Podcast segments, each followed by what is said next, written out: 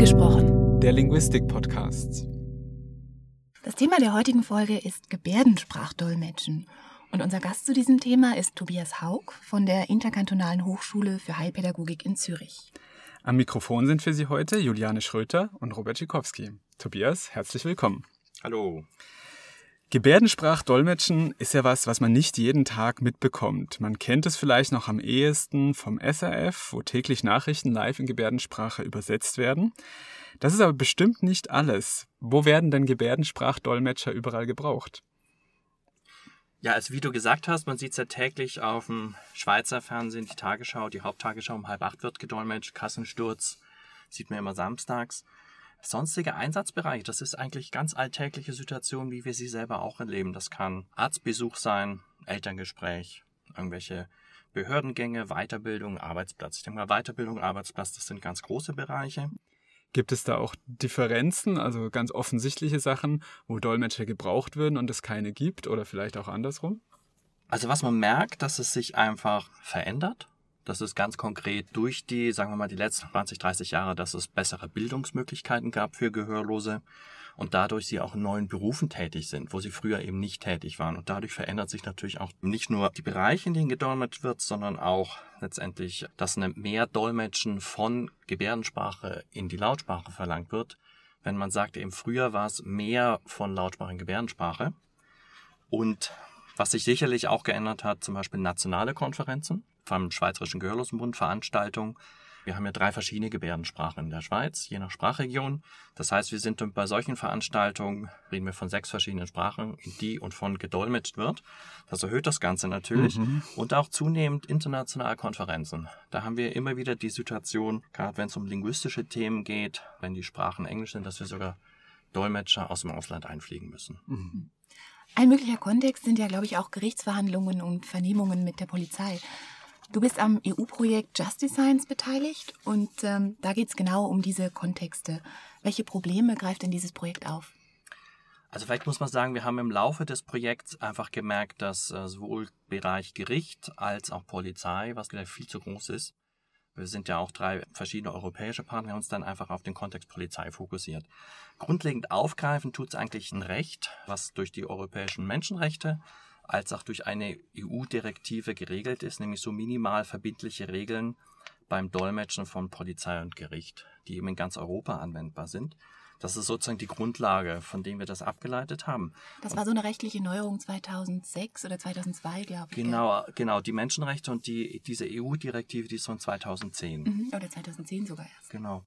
Wenn wir uns so eine Dolmetschsituation anschauen, wir haben drei Parteien meistens. Das sind einmal die gehörlosen Kunden, das sind die Dolmetscher und Dolmetscherinnen und dann sind das die Polizei oder Rechtsberufe. Und dass wir sozusagen für alle drei Bereiche was machen. Was wir machen, das sind einmal Weiterbildungsmaßnahmen planen für die drei Gruppen. Ganz viel ist Sensibilisierungsarbeit. Wir hatten zum Beispiel ganz konkret entwickeln wir Materialien, wir machen Weiterbildung. Wir hatten gerade vor ein paar Wochen bei der Stadtpolizei Winterthur mhm. eine Weiterbildung. Hast du da zum Beispiel ein Beispiel für einen Fall, wo es der Sensibilisierung bedurfte oder bedurft hätte? Ja, also es ist ganz interessant, eben bei dieser Weiterbildung, die wir in Kooperation mit der Fachstelle Dolmetsch im Obergericht durchführen, sind so ganz kleine Sachen auch, wie kommuniziere ich mit der gehörlosen Person? Das sind ganz konkrete Sachen.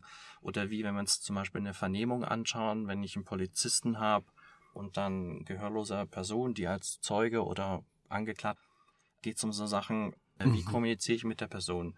Wie komme ich überhaupt an Dolmetscher? Das sind so ganz konkrete Sachen. Wie müssen die Leute sitzen? Dolmetscherinnen haben von Situationen berichtet, wo stellen wir uns einen Tisch vor, auf der einen Seite sitzt Polizei, auf der anderen Seite gehörlose Person, dass die Polizei nicht wollte, dass der Dolmetscher neben ihm sitzt oder ihr sitzt, was eigentlich für die Kommunikation am besten wäre, weil dann der Gehörlose einfach hin und her schauen kann, sondern sagt, der Dolmetscher muss sich ans andere Ende setzen. Zum Beispiel auch wir hatten eine Veranstaltung mit Gehörlosen, Vertretern der Stadtpolizei und Dolmetschern, was da super interessant. Da sind wir eben so Tipps durchgegangen. Mhm. Und ein Teil von Gehörlosenkultur und auch der Kommunikation ist, dass man sich vielleicht, wenn man auf, auf sich aufmerksam macht, jemanden zum Beispiel an die Schulter langt.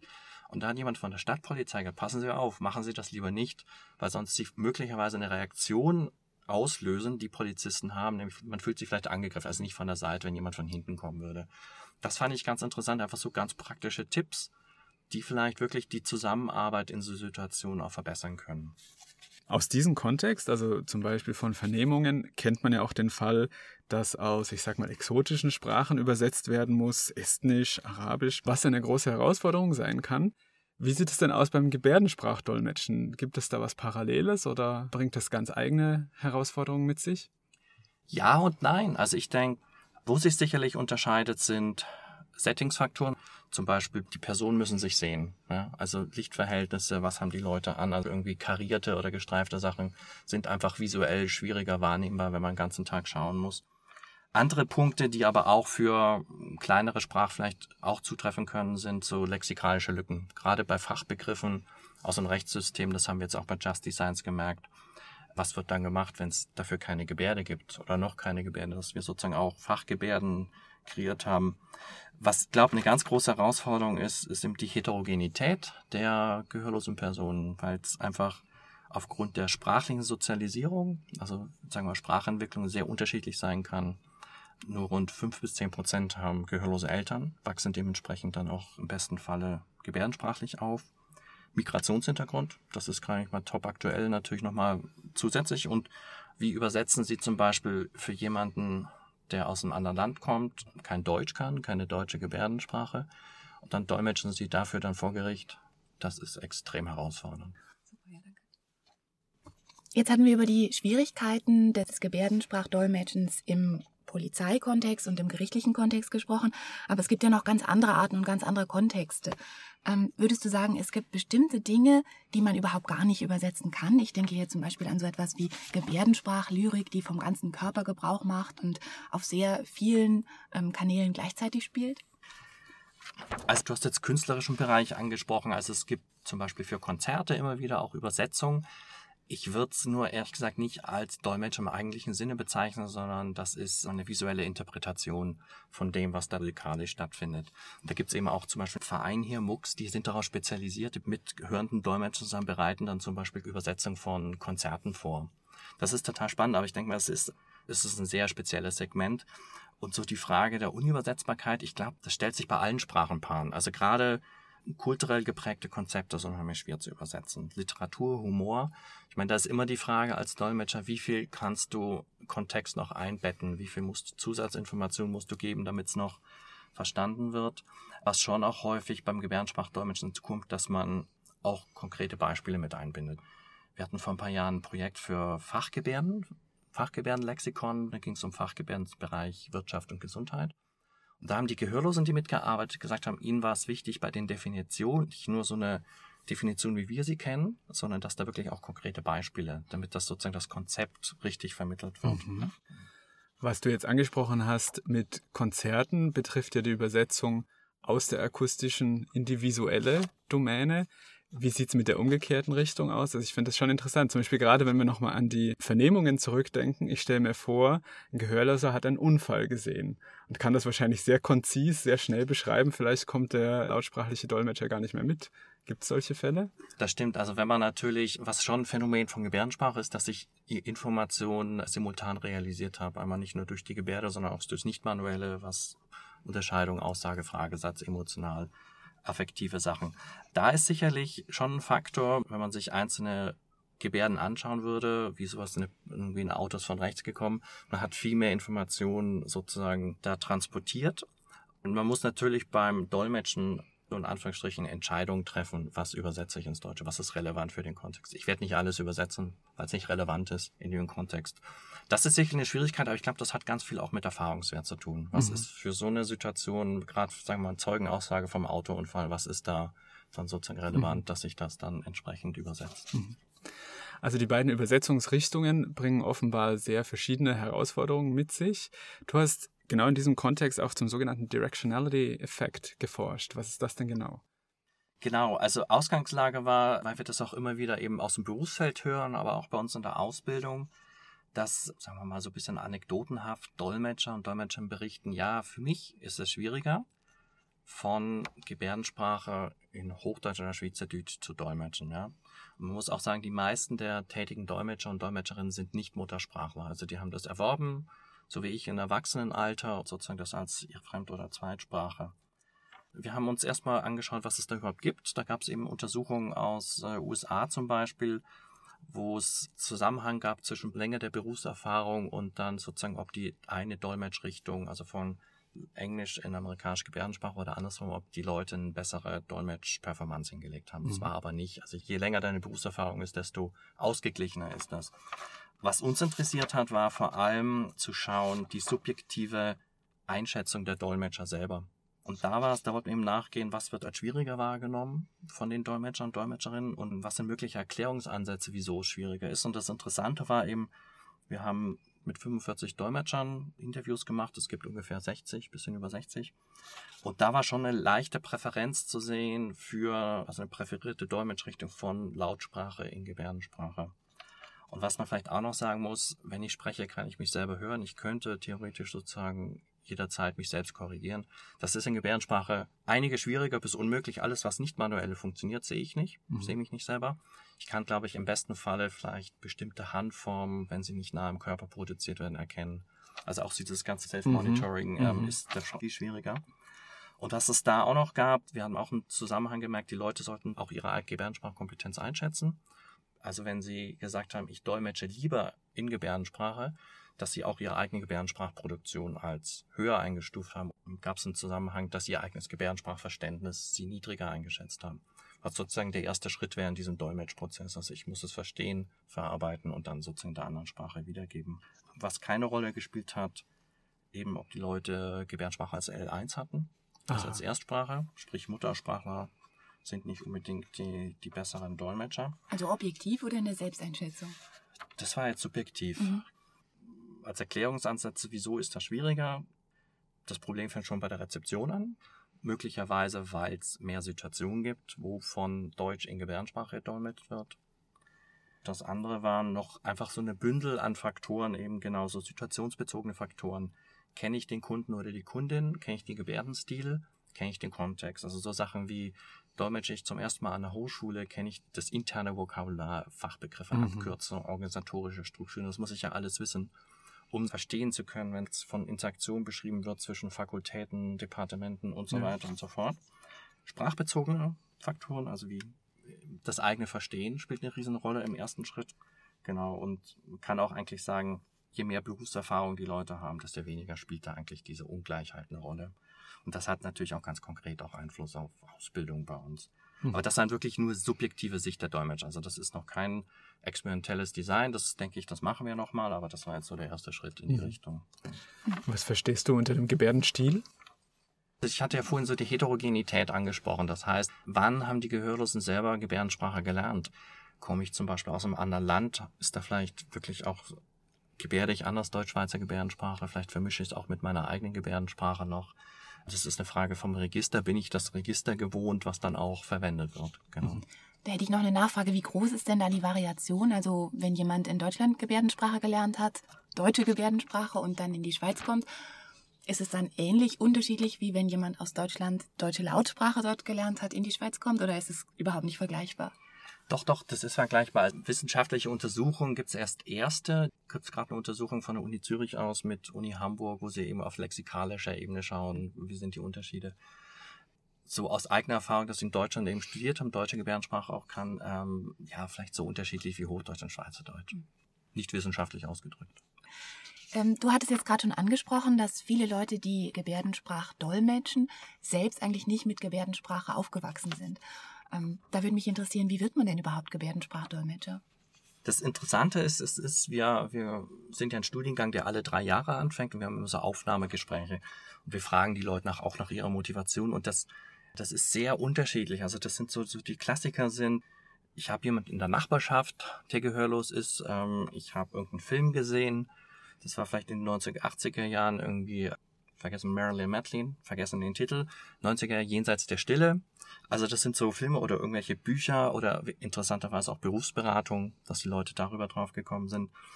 Das ist so die Interesse an Sprache, an Kultur ist bei vielen Leuten Motivation, wobei man auch wirklich sagen muss, was den meisten Leuten zwar bewusst ist, aber nicht immer allen, ist, es geht, wenn ich Gebärdensprachdolmetscher, Dolmetscherin werde, ich bin nicht in einer pädagogischen Tätigkeit oder in einer sozialen Tätigkeit, ich bin Sprachdienstleister. Und genau dadurch, dass wir auch in so einem Schnittfeld sind von Gehörlosigkeit als Behinderung, aber gleichzeitig Sprache, Minderheit, Kultur. Ist immer so ein Spannungsfeld, wo die Motivation manchmal sehr unterschiedlich sein kann. Also spielt die Motivation der Kandidaten dann auch für die Auswahl für den Studiengang eine wichtigere Rolle als die Vorkenntnisse, die sie schon haben? Beides eigentlich. Mhm. Es ist beides. Wir hatten schon mal eine Folge, und zwar die Folge 18, wo wir darüber geredet haben, wie moderne Technologien das Lautsprachdolmetschen und Übersetzen verändern. Wie sieht es denn da mit dem Gebärdensprachdolmetschen aus in den letzten Jahren? Läuft die Entwicklung parallel? Ja und nein. Also ich möchte vielleicht noch einen Schritt zurück machen. Technologien allgemein, weil zum Beispiel, wo Technologien Beruf auch verändert hat und wird, ist Remote-Dolmetschen. Also das heißt, dass dass es eine Zentrale gibt, wo Dolmetscher mit einem Bildtelefon, das kann ein Computer, gehörloser Kunde im Büro sitzt, ähm, dort eben auch gebärdet und dann der Dolmetscher äh, einen hörenden Teilnehmer anruft und dann sozusagen so Dolmetscher. Was du ansprichst, ist ja wirklich so maschinelle Übersetzungssysteme. Das sind zwei Sachen. Das ist einmal mal automatische Gebärdenspracherkennung. Also ich denke mal, die Technologie ist noch längst nicht so weit weil auch die Sprache, die Modalität einfach, dadurch, dass es der 3D-Raum verwendet wird, das nicht manuelle, ist es um einiges komplexer. Gebärdenspracherkennung wird auf Forschungsebene schon angesetzt. Es gibt auch immer wieder Berichte, irgendwie Microsoft hätte das System oder auch andere Firmen hätten irgendein Übersetzungssystem entwickelt. Ich glaube dann nicht so ganz, dass das wirklich funktioniert. Aber auch Technologie muss sich ja entwickeln können. Ne? Und das ist gerade Gebärdenspracherkennung. Wir haben zum Beispiel jetzt gerade vom Synergia-Projekt vom SNF mit ähm, Idiap Research Institute im Wallis und University of Surrey, wo es darum geht, automatische Gebärdenspracherkennung und das zu Gebärdensprachtests zu verbinden. Also für Leute, die bei uns die Gebärdensprache lernen, dass man einen Vokabeltest. Also wir sind jetzt nur auf der Einzelgebärdenebene. Das hat gerade erst angefangen. So, das ist der eine Teil. Und das andere, sagen wir mal, ähm, die automatische Synthese, also Einsatz von Avatar, das ist ja, was du, was du wahrscheinlich Genau, weil es hier an der Uni Zürich ja zum Beispiel ein Projekt gibt, wo Zugansagen genau. übersetzt werden in Genau, genau. Das ist ja das Doktoratsprojekt von Sarah Ebling gewesen, wo es genau darum geht, sozusagen von automatischer Zugansagen aus dem Deutschen in die deutsch-schweizerische Gebärdensprache auszugeben. Also ich denke mal, das sind Systeme, die, wenn man so Richtung Barrierefreiheit argumentiert, auch sehr sinnvoll sind, für sehr eingeschränkte Themenbereiche auch äh, sehr wichtig und sinnvoll. Was man schon noch sagen muss, es gibt eigentlich sowas, also ich glaube, man kann nicht von einem Markt reden, weil Gebärdensprache einfach sehr kleinräumig verwendet werden. Ja, wir haben in der Schweiz, wie gesagt, drei verschiedene Gebärdensprachen. Ein ganz kritischer Punkt ist natürlich die Akzeptanz. Avatare werden, glaube ich, sehr, sehr unterschiedlich bewertet von Gehörlosen selber. Mhm. Ich kenne Leute, die bei uns auch bei Forschung mitarbeiten, die sehen das, die sagen, ja, es funktioniert noch nicht perfekt. Also gerade nicht manuelle Komponenten oder die Synchronisation von manuellen und nicht manuellen, was wie Blickrichtung oder Mimik. Aber sie sehen es auch als Chance und dann gibt es welche, die sehr ab, eine sehr ablehnende Haltung mhm. haben. Ich glaube, es hat auch was damit zu tun, dass früher bei solchen Projekten auch Gehörlose nur als Informanten herangezogen worden sind, aber nicht in die Entwicklung selber. Mhm. Darunter hat, glaube ich, die Akzeptanz auch gelitten. Und das, ich denke, das hat sich auch geändert in den letzten Jahren. Auf der anderen Seite muss man auch sagen, so ähnlich wie wir vielleicht, ich weiß jetzt nicht, wie lange es schon automatische Sprachsynthese gibt fürs Deutsche oder das Englische, wir mussten uns ja auch dran gewöhnen. Ne? Also sei das noch vor 10, 50 Jahren irgendwie Callcenter, wo man dann irgendwas sagen musste oder Online-Banking. Ne? Also so, es gibt ja auch so einen Prozess, wo, wo eine Technologie auch ausreift durch, durch die Anwendung. Und ich denke mal, das, äh, ich, ich denke, es ist eine Riesenchance, ähm, die es auch bietet. Es wird aber nie, nie und nimmer die normale Gebärdensprachdolmetscher Dolmetschen ersetzen können. Allein schon vom Einsatzbereich. Ähm, genau. Die Interaktion, die es gibt. Was ich aber auch noch finde, was ein großer Bereich ist, jetzt nicht über Ersetzungssysteme, sondern eben auch Technologie im Allgemeinen, für Bereiche wie Korpuslinguistik, ähm, mhm. Gebärdensprachtests und so weiter auch einen riesen, riesen Beitrag leisten kann. Also wenn man dir jetzt so zuhört, hat man doch den Eindruck, dass sehr viel passiert im Moment in der Schweiz, sowohl in der Forschung als auch in der Ausbildung, als auch mit Blick auf die Sensibilisierung der Öffentlichkeit und sozusagen die breite öffentliche Zustimmung dazu, dass Integration wichtig ist und dass eben die Integration Gehörloser ganz wesentlich voraussetzt, dass es auch entsprechend Gehirnsprachdolmetscher gibt. Trotzdem die Frage, wie ist denn deine Sicht auf die Praxis? Würdest du sagen, das Angebot, das im Moment da ist, ist eigentlich ausreichend oder wir sind auf dem besten Weg dahin, dass es ausreicht? Oder würdest du sagen, eigentlich ist es doch immer noch so, dass Gehörlose auf sehr große praktische Schwierigkeiten treffen im Alltag, einfach weil es nicht genügend Angebote gibt, es nicht genügend ähm, Möglichkeiten gibt, Gehördensprachdolmetscher in Anspruch zu nehmen? Also es ist immer eine Frage, aus welcher Perspektive man das ausschaut. Aus Sicht von gehörlosen Kunden höre ich sehr unterschiedliche Sachen. Das hat damit zu tun, was für eine Funktion sie sind. Ist jemand, der in der beruflichen Situation sehr viel mit Hörenden interagiert, dann habe ich natürlich einen viel höheren Bedarf an Dolmetscherinnen als zum Beispiel jemand, der vielleicht nicht so viel Sitzung hat. Sehe ich bei uns bei gehörlosen Kolleginnen an der Hochschule, die halt sehr viel Sitzung haben mit hörenden Kollegen, wo ein sehr hoher Bedarf ist. Da höre ich immer, es ist nicht genug. Dolmetschsicht ist nochmal anders. Also gesetzlich wird sich sicherlich einiges ändern, dadurch, dass die Schweiz auch die UN-BR ratifiziert hat. Bis das umgesetzt wird, wird natürlich noch dauern. Also ich denke, man muss einen Punkt anschauen, die Entwicklung der Ausbildung an für sich. Es war früher eine Ausbildung vor 30 Jahren auf Vereinsebene. Wir sind jetzt im Bachelorstudiengang. Und dementsprechend sind die Qualifikationen sehr unterschiedlich. Ich denke mal, da ein Punkt ist, Nachqualifikation, Weiterbildung ist ein ganz wichtiger Punkt. Was wir ja auch machen, dadurch, dass ein kleiner Bereich ist, können wir natürlich auch immer schneller reagieren. Also wenn wir merken, es gibt bestimmte Themenbereiche, wo die Leute sagen, ah, da müsst ihr echt mal mehr machen. Also das können thematische Bereiche sein, wie zum Beispiel im Bereich äh, Technik Dolmetschen. Dann gibt es Dolmetscher, die sagen, ich habe relativ viele Aufträge, aber die Leute haben vielleicht nicht dieses Grundlagenwissen dazu. Ich muss ja immer der Grundsatz ist, ich muss ja das, was ich Dolmetsch auch verstehen, damit ich es übersetzen und dolmetschen kann. Mich würde abschließend noch interessieren, was die Hochschulen in der Schweiz zur Verbesserung des Angebots beitragen könnten. Also zum Beispiel eine weitere Institutionalisierung des Studiengangangebots oder Veränderungen in der Forschungslandschaft, solche Dinge. Ja, das, ich finde das ein ganz wichtiges Thema, was du da ansprichst. Also das eine ist ja, muss vielleicht auch ein bisschen zurückschauen, so historisch. Also vor 20, 30 Jahren gab es Pennyboys Bremen als, sag ich mal, Institution, die Forschung betrieben hat mit ihrem Forschungszentrum in Basel positive Entwicklung ist, denke ich, dass es mehr Personen gibt, die daran Interesse haben und auch Forschung betreiben. Das ist an der Uni Zürich. ZHW hat gerade ein Projekt, wir machen Forschung und noch andere Kolleginnen, die auch an dem Thema Interesse haben. Was nach wie vor noch nicht ist, ist allerdings wirklich eine institutionelle Verankerung von Gebärdensprache, sei das jetzt als sprachwissenschaftlicher Schwerpunkt oder Sprache, Kultur, wie auch immer man das dann definiert. Das gibt's leider noch überhaupt nicht. Und ich finde, das ist eigentlich, wenn man auch so im europäischen Vergleich schaut, da gibt's viele Bereiche, die wirklich einen eigenen Schwerpunkt haben. Und das fehlt in der Schweiz noch. Sei das jetzt an der Uni oder an der Fachhochschule. Das finde ich eigentlich auch schade. Und ich denke mal, das wäre auch was, was sicherlich auch kommen sollte.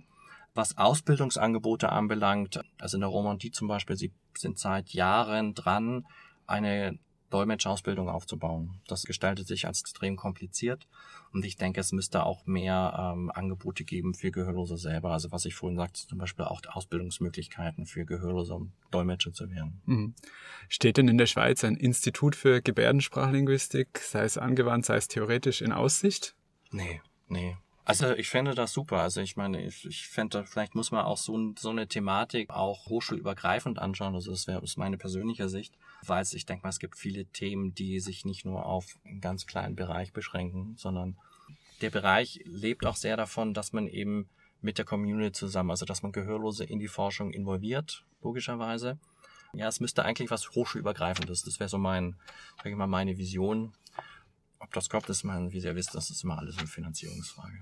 Das kann man gerne rausschneiden. Tobias, danke für das Gespräch. Ja, danke.